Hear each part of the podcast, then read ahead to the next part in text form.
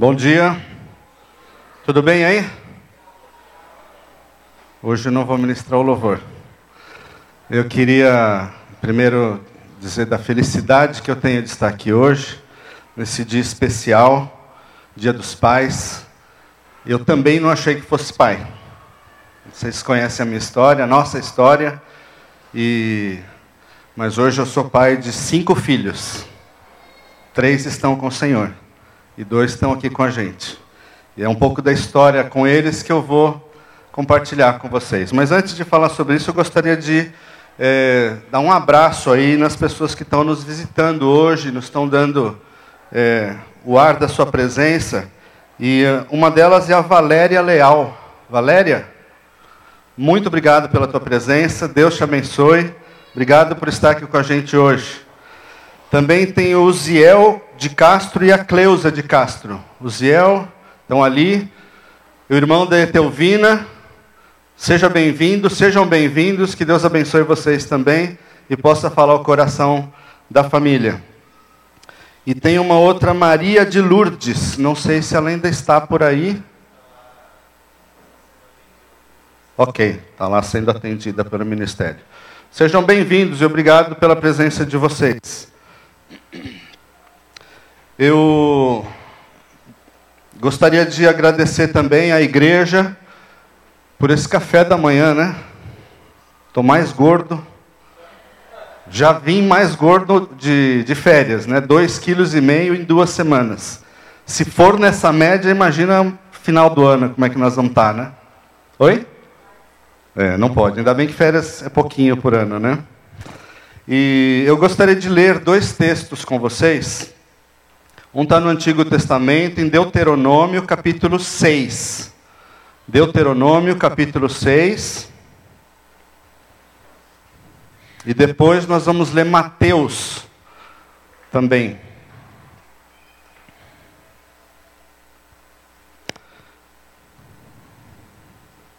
Deuteronômio, capítulo 6. Nós vamos ler do versículo 1 até o 9. Acompanhem comigo aí. Deuteronômio, capítulo 6. Diz assim: Esta é a lei, isto é, os decretos e as ordenanças que o Senhor, o seu Deus, ordenou que eu lhes ensinasse, para que vocês os cumpram na terra para a qual estão indo, para dela tomar posse Desse modo, vocês, seus filhos e seus netos, temerão o Senhor, o seu Deus, e obedecerão a todos os seus decretos e mandamentos que eu lhes ordeno todos os dias da sua vida, para que tenham vida longa. Ouça e obedeça, ó Israel. Assim tudo lhe irá bem, e você será muito numeroso numa terra onde manam leite e mel, como lhe prometeu o Senhor o Deus dos seus antepassados. Ouça, ó Israel, o Senhor, o nosso Deus, é o único Senhor. Ame o Senhor, o seu Deus, de todo o seu coração, de toda a sua alma e de todas as suas forças. Que todas estas palavras que hoje lhe ordeno estejam em seu coração. Ensine-as com persistência a seus filhos. Converse sobre elas quando estiver sentado em casa quando estiver andando pelo caminho, quando se deitar e quando se levantar. Amarre-as como um sinal nos braços e prenda-as na testa. Escreva-as nos batentes das portas de sua casa e em seus portões. Mateus capítulo 6. Nós vamos ler do versículo 19 até o 34. Mateus capítulo 6. Diz assim: Não acumulem para vocês tesouros na terra, onde a traça e a ferrugem destroem, e onde os ladrões arrombam e furtam. Mas acumulem para vocês tesouros nos céus, onde a traça e a ferrugem não destroem, e onde os ladrões não arrombam nem furtam. Pois onde estiver o seu tesouro, aí também estará o seu coração. Os olhos são a candeia do corpo. Se os seus olhos forem bons, todo o seu corpo será cheio de luz. Mas se os seus olhos forem maus, todo o seu corpo será cheio de trevas. Portanto, se a luz que está dentro de você são trevas, que tremendas trevas são. Ninguém pode servir a dois senhores, pois odiará um e amará o outro, ou se dedicará a um e desprezará o outro. Vocês não podem servir a Deus e ao dinheiro. Portanto, eu lhes digo: não se preocupem com a sua própria vida quanto ao que comer ou beber, nem com o seu próprio corpo quanto ao que vestir. Não é a vida mais importante do que a comida e o corpo mais importante que a roupa? Observem as aves do céu. Não semeiam, nem colhem, nem armazenam em celeiros. Contudo, o Pai Celestial as alimenta. Não têm vocês muito mais valor do que elas? Quem de vocês, por mais que se preocupe, pode acrescentar uma hora que seja a sua vida? Por que vocês se preocupam com roupas? Vejam como crescem os lírios do campo. Eles não trabalham e nem tecem. Contudo, eu lhes digo que nem Salomão, em todo o seu esplendor, vestiu-se como um deles. Se Deus veste assim a erva do campo, que hoje existe e amanhã é lançada ao fogo, não vestirá muito mais a vocês, homens de pequena fé. Portanto, não se preocupem dizendo que vamos comer, ou que vamos beber, ou que vamos vestir, pois os pagãos é que correm atrás dessas coisas mas o Pai Celestial sabe que vocês precisam delas. Busquem, pois, em primeiro lugar, o reino de Deus e a sua justiça, e todas essas coisas lhes serão acrescentadas. Portanto, não se preocupem com o amanhã, pois o amanhã trará suas próprias preocupações. Basta a cada dia o seu próprio mal. Vamos orar. Amado Deus, quero te agradecer por este privilégio que o Senhor nos dá de estarmos aqui na tua casa, numa data importante, gostosa, celebrando a vida dos pais. E por eles nós te agradecemos. Essa palavra hoje, ó Deus, é sim para os pais, mas é para todo cristão também que deseja fazer a tua vontade e seguir os teus passos. Nós somos de alguma maneira também pais espirituais, pais emocionais de tantos outros filhos que estão por aí. Que o Senhor inspire nossa vida, ó Deus, e que o Espírito Santo que inspirou esta palavra possa inspirar os nossos corações e nos dar o entendimento, não somente o conhecimento, mas o desafio da profundidade do teu chamado em nossas vidas. Abençoa cada um de nós, dá-nos agora, nesses minutos, a concentração necessária que necessitamos para prestar atenção àquilo que tu tens a dizer-nos. Sejam as palavras da minha boca e o meditar do meu coração agradáveis hoje e sempre, Redentor meu e Senhor meu. Amém. Esse texto de Deuteronômio é, me lembra muito um comercial dos mais jovens, talvez não vão lembrar, do Gelol. Não basta ser pai, tem que se entregar agora, hein? Não dá para ser pai se a gente não participar. E não basta dizer que é pai. Nós precisamos viver a vida dos nossos filhos. Sejam eles filhos naturais, sejam os nossos filhos espirituais, sejam os nossos filhos emocionais. E eu não vou e não pretendo aqui ensinar vocês como educar filhos. Eu lembro eu li um, um livro Ouse Disciplinar, do Dr. James Dobson. Um livro muito legal. Recomendo, inclusive, a leitura. E ele conta uma passagem na história é, do início da carreira dele. Ele é hoje um especialista em família, ensina sobre família, ministra sobre família, é teólogo, pastor e, além de tudo, psicólogo e décadas de, de ensinamento em família. Mas ele caiu na besteira de ir num culto, ensinar sobre a educação dos filhos, terminou a sua ministração, e aí vieram vários pais perguntar para ele perguntas específicas, como é que eu faço isso e como é que eu faço aquilo. E ele contando isso no livro, aí ele dá uma estancada e fala assim, de repente ouviu um estampido, pá! E ele olhou na galeria e a filha dele, de nove anos, e o filhinho de quatro, correndo nos bancos da igreja, depois do culto, fazendo a maior bagunça, a maior algazarra, e ele ali ministrando o ensinamento sobre a educação dos filhos. Mas ele esclarece: Ele falou: quando a gente fala sobre isso, nós não estamos falando que a gente está é, programando uma máquina quando fala sobre a educação dos filhos. Eles são energia pura. Aliás, bastante energia para quem conhece os nossos filhos. E a minha pretensão hoje aqui não é essa, mas é dizer para vocês da jornada que tem sido educar os nossos filhos. E falar do privilégio que isso significa. Mais do que isso, a palavra de Deus diz em Salmo 127, 3 que os filhos são herança do Senhor e uma recompensa que Ele nos dá. Infelizmente, às vezes a gente vê pais lamentando que filhos que têm, que não obedecem, que não são educados, mas, em última instância, os filhos que Deus nos deu são a herança, são a recompensa daquilo que Ele tinha de melhor e confiou a nós essa tarefa tão linda. Ainda que o seu filho dê trabalho, ele é um presente de Deus. E isso faz parte da nossa paternidade e do nosso crescimento em Cristo Jesus.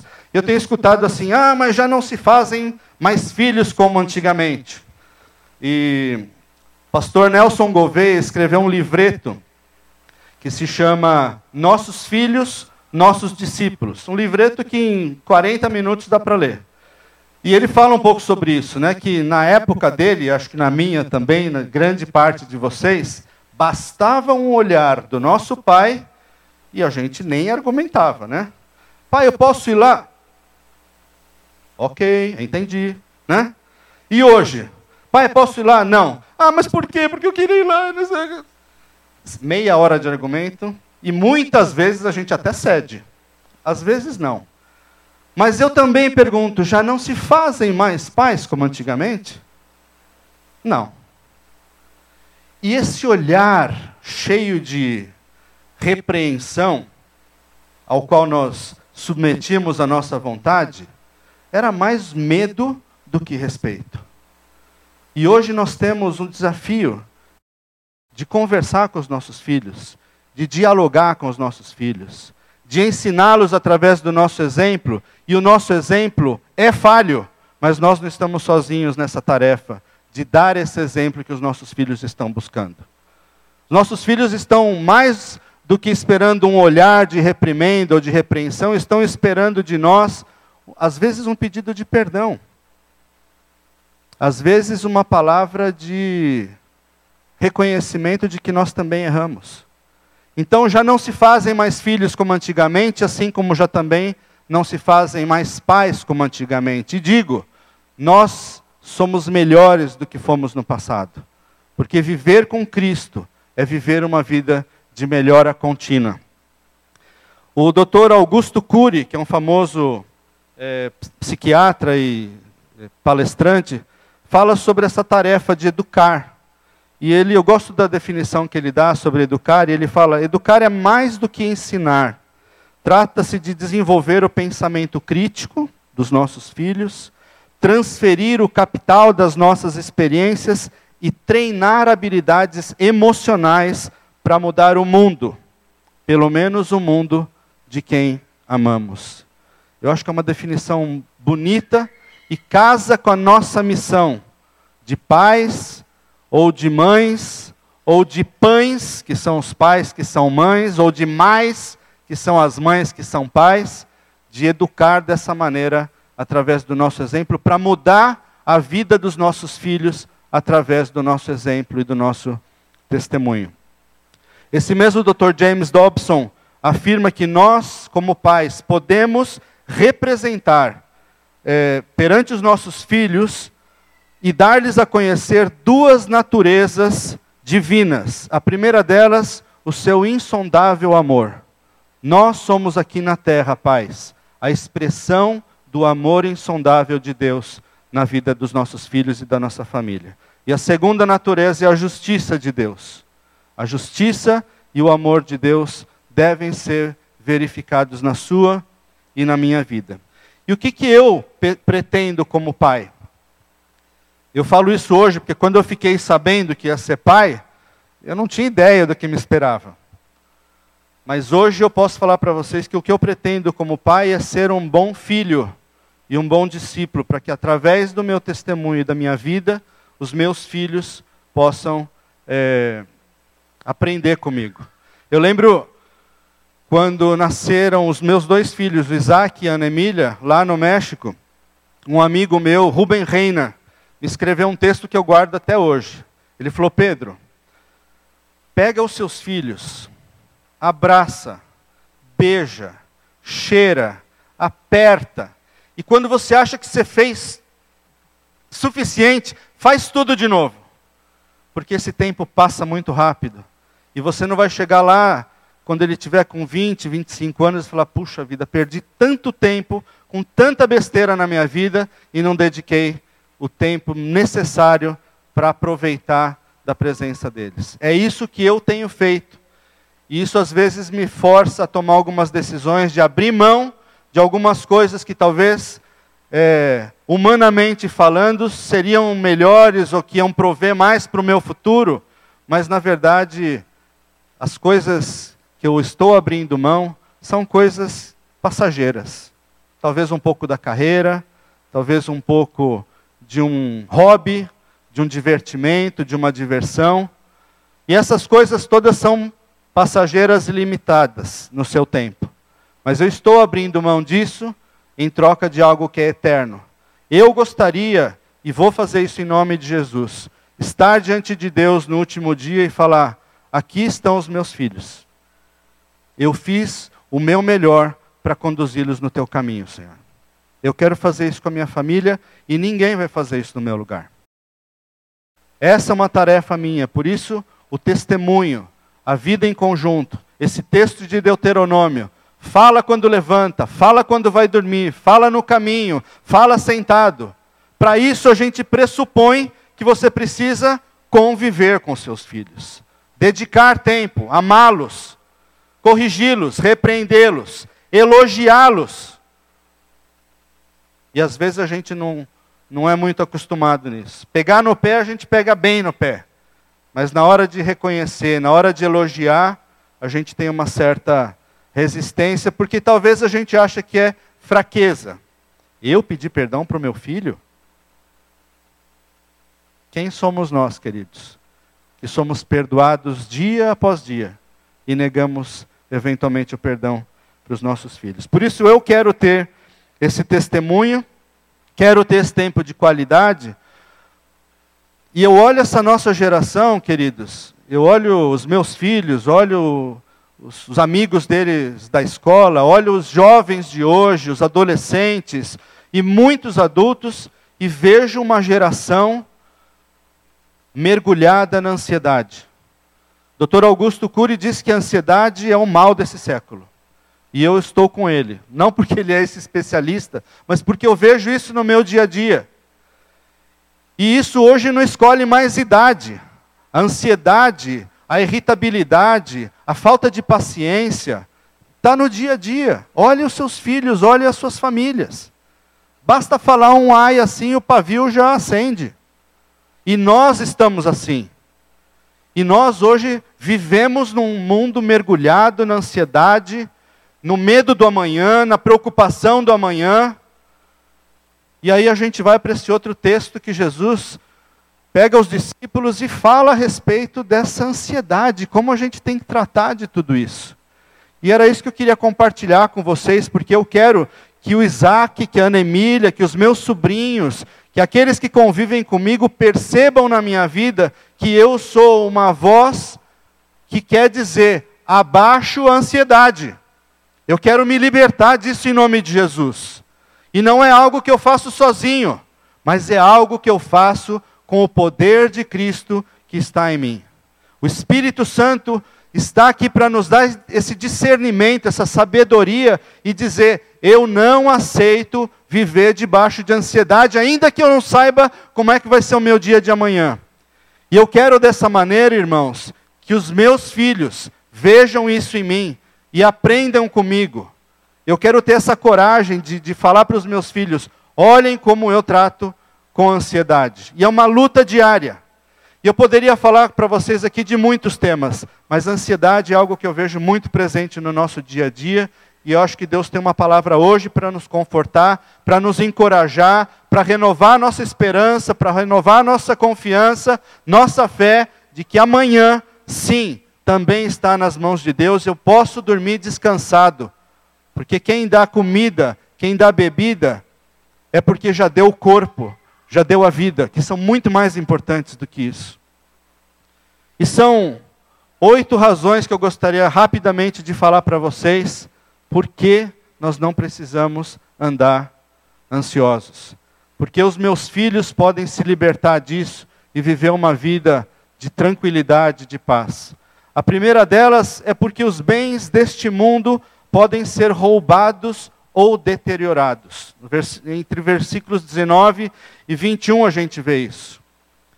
Se você comprar um carro hoje, tirar ele zero da concessionária, cinco minutos depois ele vale 20% a menos, ainda que você não o tenha usado. A roupa que a gente veste hoje, amanhã já está fora de moda.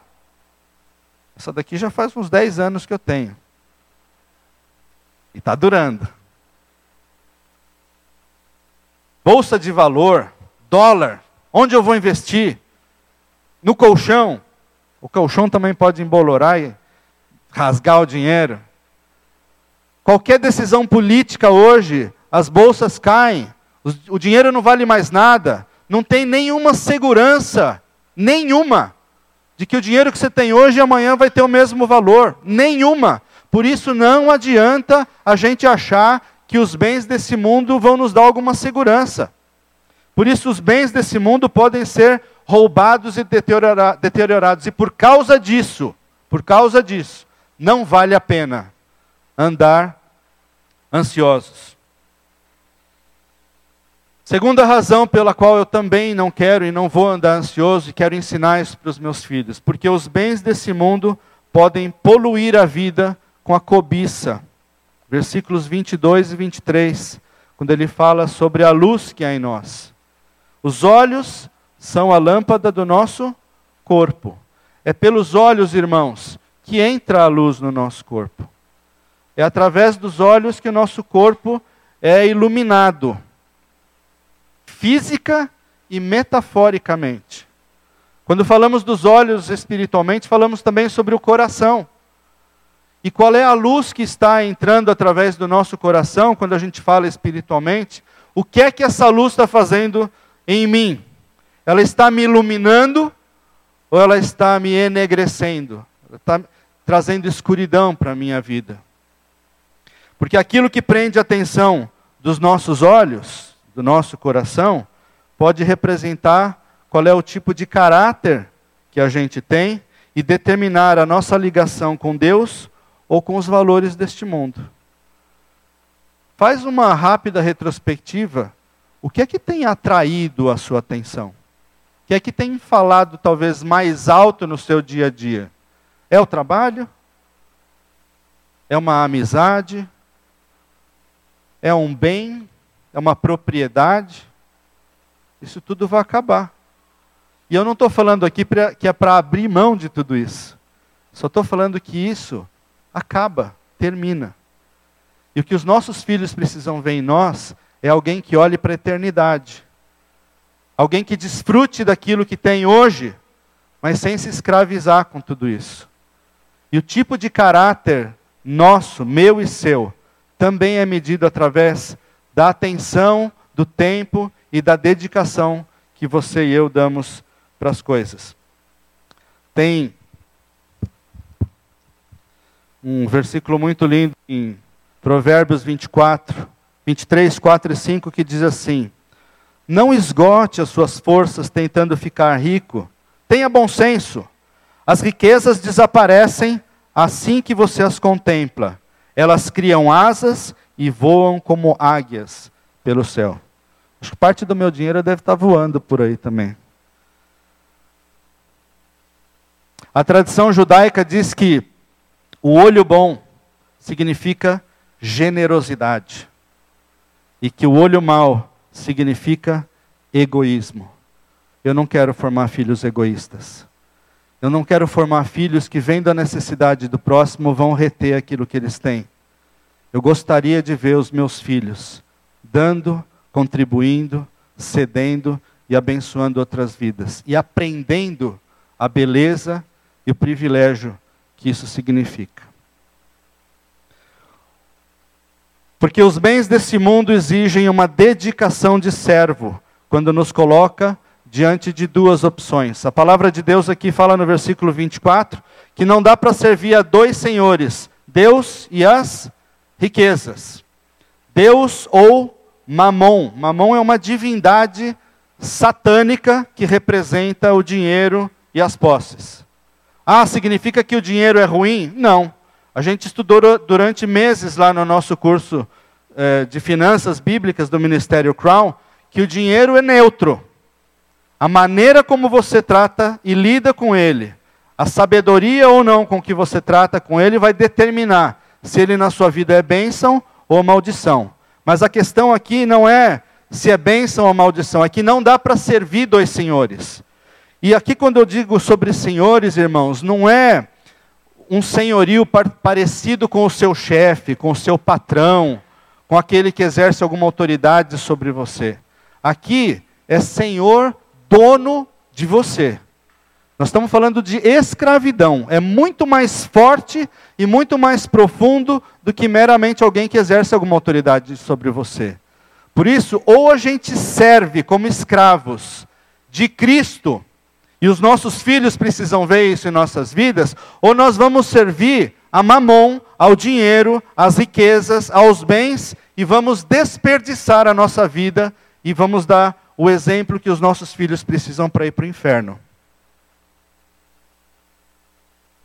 A ansiedade é um sentimento dos escravos dos bens materiais. Pedro, você não conhece a minha vida, você não sabe pelo que eu estou passando. Irmão, irmã, eu não preciso conhecer a sua vida. Eu conheço o Deus que criou a sua vida.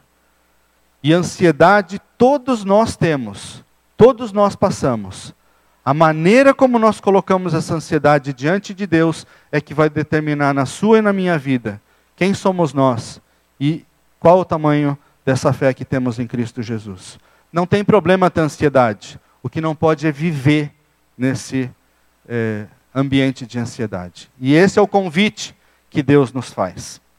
Quarto, porque uma das estratégias de Satanás é fazer o homem, você e eu, lutarmos por coisas que não têm relação com aquilo que é a nossa necessidade básica. Esse também foi um tema que a gente discutiu durante tanto tempo no nosso, no nosso curso de finanças. O que, que é necessidade e o que, que é desejo? Para alguns, algumas necessidades são diferentes de outras. Mas, em tese, comer, beber e vestir são necessidades básicas. E até aí, Deus está prometendo que vai supri-las. E Deus é tão bom, tão generoso, que quebra o nosso galho e além de suprir nossa necessidade, nos dá um monte de outras coisas. E o melhor de tudo é que isso é pura graça. É graça divina. Porque nós não merecemos nada do que temos, nada. Mas Deus é tão bom, tão gracioso. Eu gostaria que os meus filhos percebessem essa bondade de Deus, fossem gratos por esse Deus que dá muito mais do que aquilo que a gente pede, ou pensa, ou imagina. A palavra de Deus diz que antes de eu começar a falar, Deus já sabe que vai, o que eu vou falar. Ele conhece a minha necessidade. E Ele me ajuda a diferenciar o que é necessário do que é um capricho. E como eu disse para vocês, até alguns caprichos Deus satisfaz na nossa vida. O Espírito Santo, queridos, é quem determina a plenitude da nossa vida. E quando eu digo plenitude, eu quero dizer contentamento, tanto espiritual quanto material. E contentamento é aprender que quem determina essa plenitude da minha vida é o próprio Deus. E contentamento não é conformismo. É, isso aqui é o que Deus me deu. Por dentro está se remoendo. É, é o que Deus me deu. Deus quer ver corações gratos, porque Ele deu o que Ele tinha de mais importante como Pai. Ele deu o seu único filho, para que todo aquele que nele crê não pereça, não morra, mas tenha vida eterna. Eu quero, com o meu exemplo, com a minha vida, mostrar também para os meus filhos que o contentamento é algo esperado por Deus. É aprender a estar satisfeito, satisfeita na presença de Deus com tudo aquilo que Ele tem nos dado. Se Ele ainda não te deu, paciência. Nós estamos falando dessa geração ansiosa. Deus vai dar as coisas no momento certo. E se não for bom para você, Ele não vai dar. A Sara leu a crônica dela lá, lá embaixo para nós. Quantos nãos eu recebi do meu pai? E só depois que eu cresci, eu fui entender que eram nãos necessários. E muitas vezes Deus também fala nãos na nossa vida. Nãos que podem durar semanas, meses, anos, ou nãos que serão para sempre. Não, não é bom para você. Agora, se eu não convivo com esse Deus, se eu não tenho essa intimidade no dia a dia, se eu não faço desse caminhar, desse levantar, desse sentar algo vivo no meu dia a dia, não vai dar para saber se Deus está é, sendo sincero comigo na minha visão ou se Ele está querendo me enganar. Agora, quem caminha com Deus, quem conhece Deus, sabe que tudo que Ele faz para nós é para o nosso bem, ainda que doa. E isso é o que acontece quando nós, tantas vezes, temos que disciplinar nossos filhos. Às vezes dói disciplinar, mas é demonstração de amor, é demonstração de carinho. A correção é bênção na nossa vida e é bênção na, na vida dos nossos filhos. Por isso, queridos, a estratégia de Satanás é fazer com que a gente lute por coisas que não têm relação com aquilo que é básico. E nós somos hoje assolados por uma onda de consumismo, de compra, de tenha. Os bullying que os nossos filhos sofrem na escola, os bullying que nós sofremos muitas vezes no nosso trabalho na universidade. Poxa, esse celular aí que você tem, você não tem o novo? Poxa, essa roupa aí é do ano passado. Pô, você está repetindo a blusa do dois anos atrás. Essas sutilezas acontecem todos os dias. E se nós não tivermos essa intimidade com Deus, de dizer não para tudo isso, nós vamos fazer os nossos filhos embarcarem na mesma. E o caminho a gente sabe que é difícil, mas o final é pior ainda se a gente deixá-los caminhar por essa linha. E não é fácil, não é fácil mas é necessário criar os nossos filhos com essa visão. Ansiedade impede o homem de possuir as coisas quando lhe são dadas. Isso parece até um paradoxo. A ansiedade é aquela aquela impaciência, aquele desejo fervoroso de conseguir, de receber alguma coisa. Mas ela por si só nos impede de receber. Primeiro, porque ela não acredita na promessa de Deus e na promessa do Pai que nos supre todas as coisas. Porque a ansiedade é isso, é eu não acreditar que Deus cuida de mim. Não que Ele vai dar o que eu queira. Não que o meu filho ou a minha filha vão ter aquilo que eles querem. Mas eles vão ter o necessário e em abundância, porque o nosso Deus é um Deus provedor de abundância, de livramento, de graça, de amor. E porque nós não acreditamos, nós não pedimos. E porque nós não pedimos, nós não recebemos. E aí a gente vai se tornando cada vez mais ansiosos. E a Bíblia diz que um abismo chama o quê? Outro abismo. A ponto de a gente chegar e falar que hoje a população mundial, 20% da população mundial, tem algum tipo de depressão, que é o último estágio depois da ansiedade. Onde você quer que o seu filho esteja daqui 5, 10, 15, 20 anos? Mais do que isso, onde você quer estar com a sua integridade emocional, espiritual, daqui 15, 20 anos? O Pai já tem as coisas disponíveis, queridos, e Ele só espera de nós um pedido sério, genuíno e alinhado com a vontade dele. Paulo, em Filipenses 4, diz assim: Que em tudo sejam conhecidas diante de Deus as vossas petições, os vossos pedidos, com orações, com súplicas e com ações de graça. É isso que Deus quer de nós.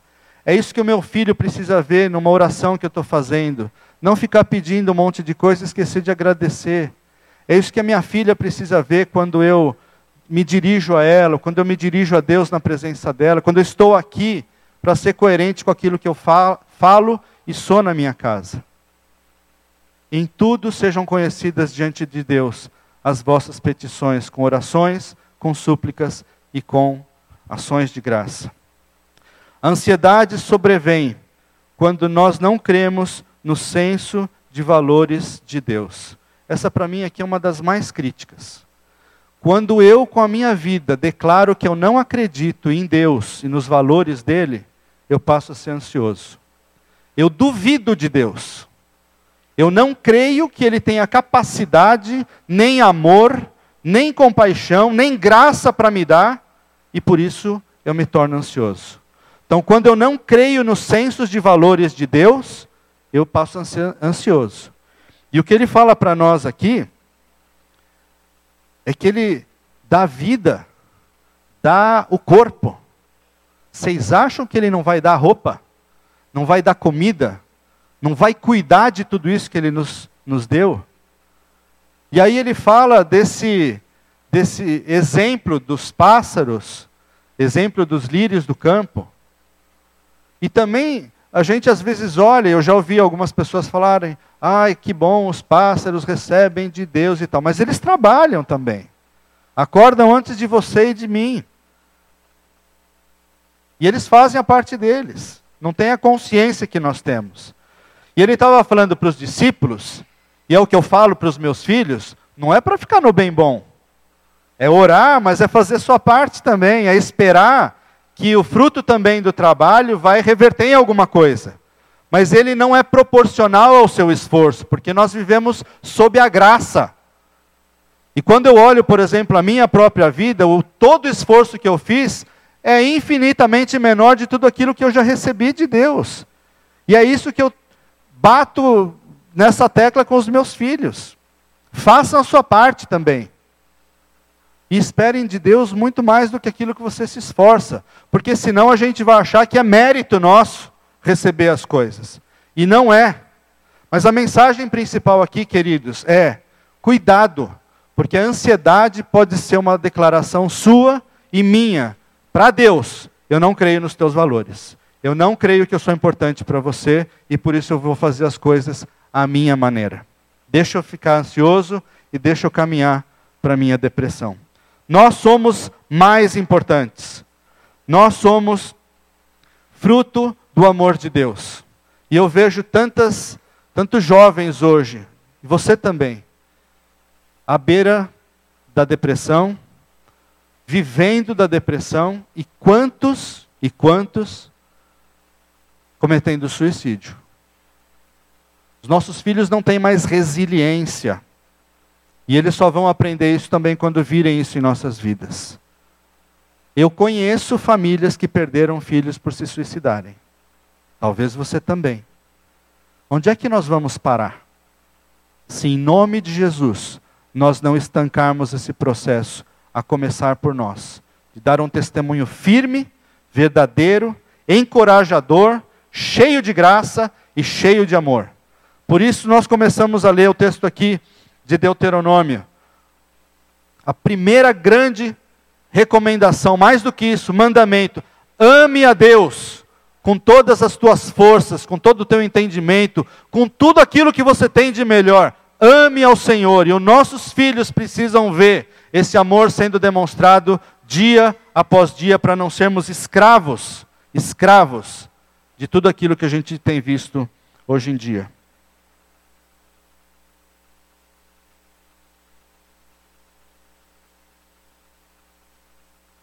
Nós estamos terminando já, queridos. Ansiedade não prolonga a vida. Se ela prolongasse, eu talvez seria o primeiro a adotar essa estratégia. Parece que prolonga, né? Mas quanto mais ansiosos a gente é, mais a gente vai ter certeza de que vai acontecer e eu vou prolongar a minha vida. Ao contrário, quanto mais ansiosos nós somos, mais curta pro, provavelmente será a nossa vida. Por quê? Porque ela causa enfermidade. causa dor de cabeça, taquicardia, doenças cardíacas. Já falamos de depressão, graus de depressão. Isso é doença, isso é enfermidade. O Deus que nós estamos servindo nos convida a nos libertar de tudo isso e a viver uma vida acima desse inferno que é a ansiedade. O convite é: entrega a tua vida, confia, e o mais ele fará. Salmo 37, 5. Entrega o teu caminho ao Senhor, confia nele, e o mais ele fará. E o que, que é esse o mais? É tudo. Que a Bíblia diz que sem ele nós não somos nada e não podemos fazer nada. E os nossos filhos precisam ver isso na nossa vida. E a gente não pode, desculpa a palavra, se descabelar, eu já não tenho cabelo mesmo, diante das situações. Tiora, nós podemos falar isso, né? Os nossos filhos muitas vezes esperam ver em nós testemunhos onde o fruto do Espírito seja verificado no dia a dia, domínio próprio, confiança, fé, paciência, amor, longanimidade. E o que, que eles encontram tantas vezes nas nossas vidas? Um estágio pior do que o deles, porque nós estamos mais avançados muitas vezes nesse processo de ansiedade, de falta de confiança de Deus, de falta de fé. E nós vamos ser cobrados de tudo isso, porque Deus não colocou o seu filho ou a sua filha na tua família por acaso. Por isso que eu falei, eu quero entregar o Isaac e a Nemília ao final e dizer para o Senhor: olha, eu sei que eu cometi falhas, mas eu dei o meu melhor. O Senhor me ajudou a conduzir todo esse processo de entregar os meus filhos nas tuas mãos. No mundo tereis aflições. Quem disse isso? Jesus. Não, não pode ser. Jesus, Jesus. Jesus falou: No mundo vocês vão ter aflições. Bem-vindos ao mundo. Mas, mas, tenham bom ânimo. Por quê? Porque eu venci o mundo. Essa precisa ser a palavra que nós temos que viver no nosso dia a dia. Eu venci o mundo, o Rei dos Reis, o Senhor dos Senhores, o Deus de toda provisão, aquele em que repousa todo o poder neste mundo, venceu o mundo. E ele nos oferece essa vitória em Cristo Jesus. Para quê? Para ouvir testemunhos como esse que a gente acabou de ouvir do pastor Rafael e da Priscila. E o gosto que isso tem. Porque não é mérito de ninguém, é graça de Deus. É Deus falando: Eu sou soberano sobre a tua vida. Qual é a tua questão? Traga para mim. Mas não tenta resolver isso sozinho. Você só vai encontrar problemas. Ansiedade, por fim, irmãos, não produz fé. Se produzisse também, eu seria talvez o mais ansioso dos ansiosos. Porque ela não descansa na provisão diária de Deus. Percebe que ansioso está todo dia assim, não desenvolve a fé, não desenvolve confiança, porque a gente não dá oportunidade para Deus. E Deus só está pedindo isso. Deem uma oportunidade para que eu possa agir na sua vida com graça e com poder. E aí a gente vai para aquela, eu faço, eu aconteço, eu resolvo, eu sei o que eu preciso, e às vezes a gente não declara isso com a palavra, a gente declara isso com as nossas atitudes. E aí entristece o Espírito Santo.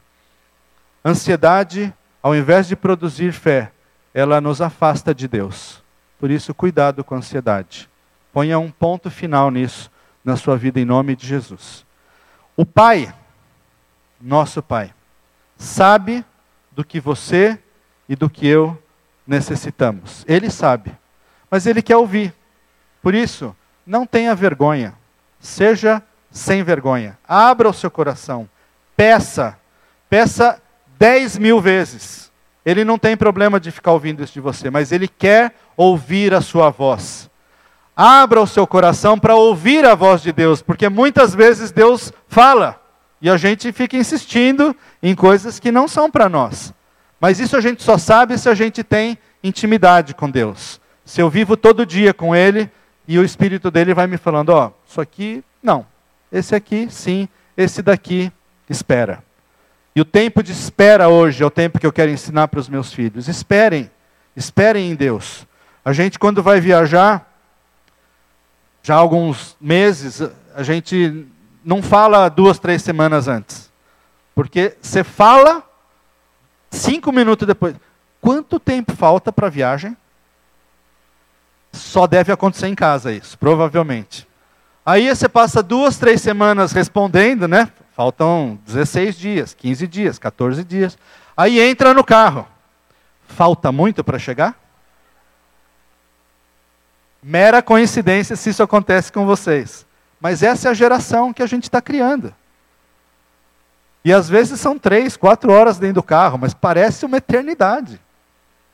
E a gente quer ensiná-los nesses detalhes também. Vai cantando, vai conversando, vai fazendo alguma coisa. Aproveita a viagem, não olha lá só o destino final. E essa geração que está hoje.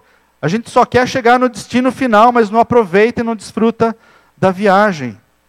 Olhar para a paisagem, olhar o sol, as montanhas. Faça isso na sua vida. Você inspira a vida dos seus filhos também. Hoje é o dia de não nos preocuparmos com amanhã. Por quê? Porque a cada dia basta o seu mal. E para cada dia, irmãos, creia nisso, para cada dia da sua vida, Deus vai dar a medida de graça necessária para você vivê-la. A graça para amanhã, Ele não vai dar hoje. A graça para amanhã é igual o maná. Maná era diário. O que, que acontecia se as pessoas juntavam maná para o dia seguinte? Estragava, apodrecia.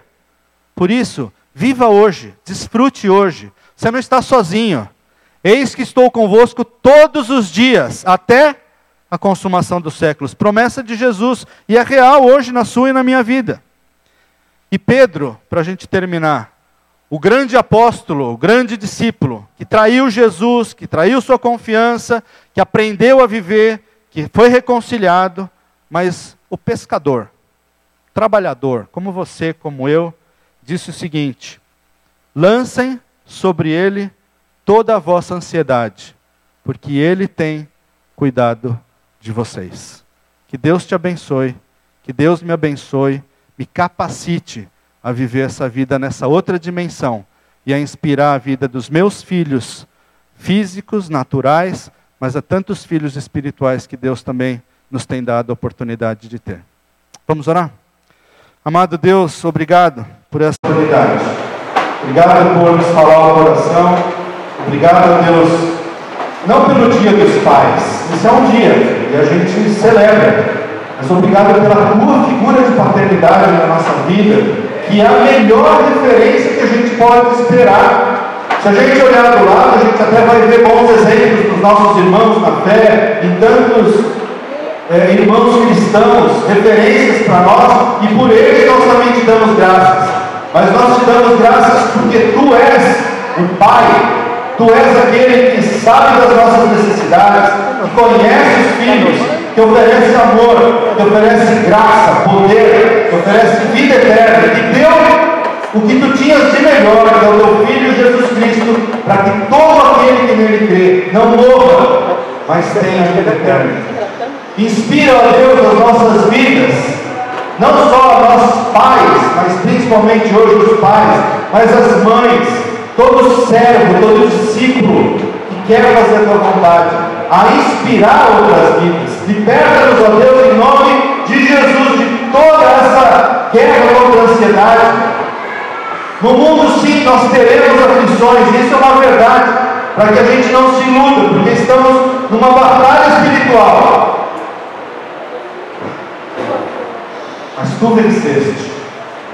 E estás esperando, ó Deus, a todos nós para nos entregar a coroa de graça e de vida. E que tu nos dê o privilégio de não só estarmos diante da tua presença para a eternidade, mas de levar nossos filhos conosco e dizer: Até aqui nos ajudou o Senhor. Tu me capacitaste para viver uma vida que inspirasse a vida dos meus filhos e que eu pude viabilizar através do meu testemunho, da minha vida, das minhas palavras, a entrega dos meus filhos a Cristo Jesus. Abençoa, Deus, esta igreja, abençoa esta comunidade, abençoa os pais desta comunidade e que sejamos pais uns dos outros, nos exortando, nos educando, nos ensinando, mas acima de tudo, amando-nos uns aos outros, como Cristo nos mandou. Muito obrigado, em nome de Jesus. Amém. Feliz Dia dos Pais.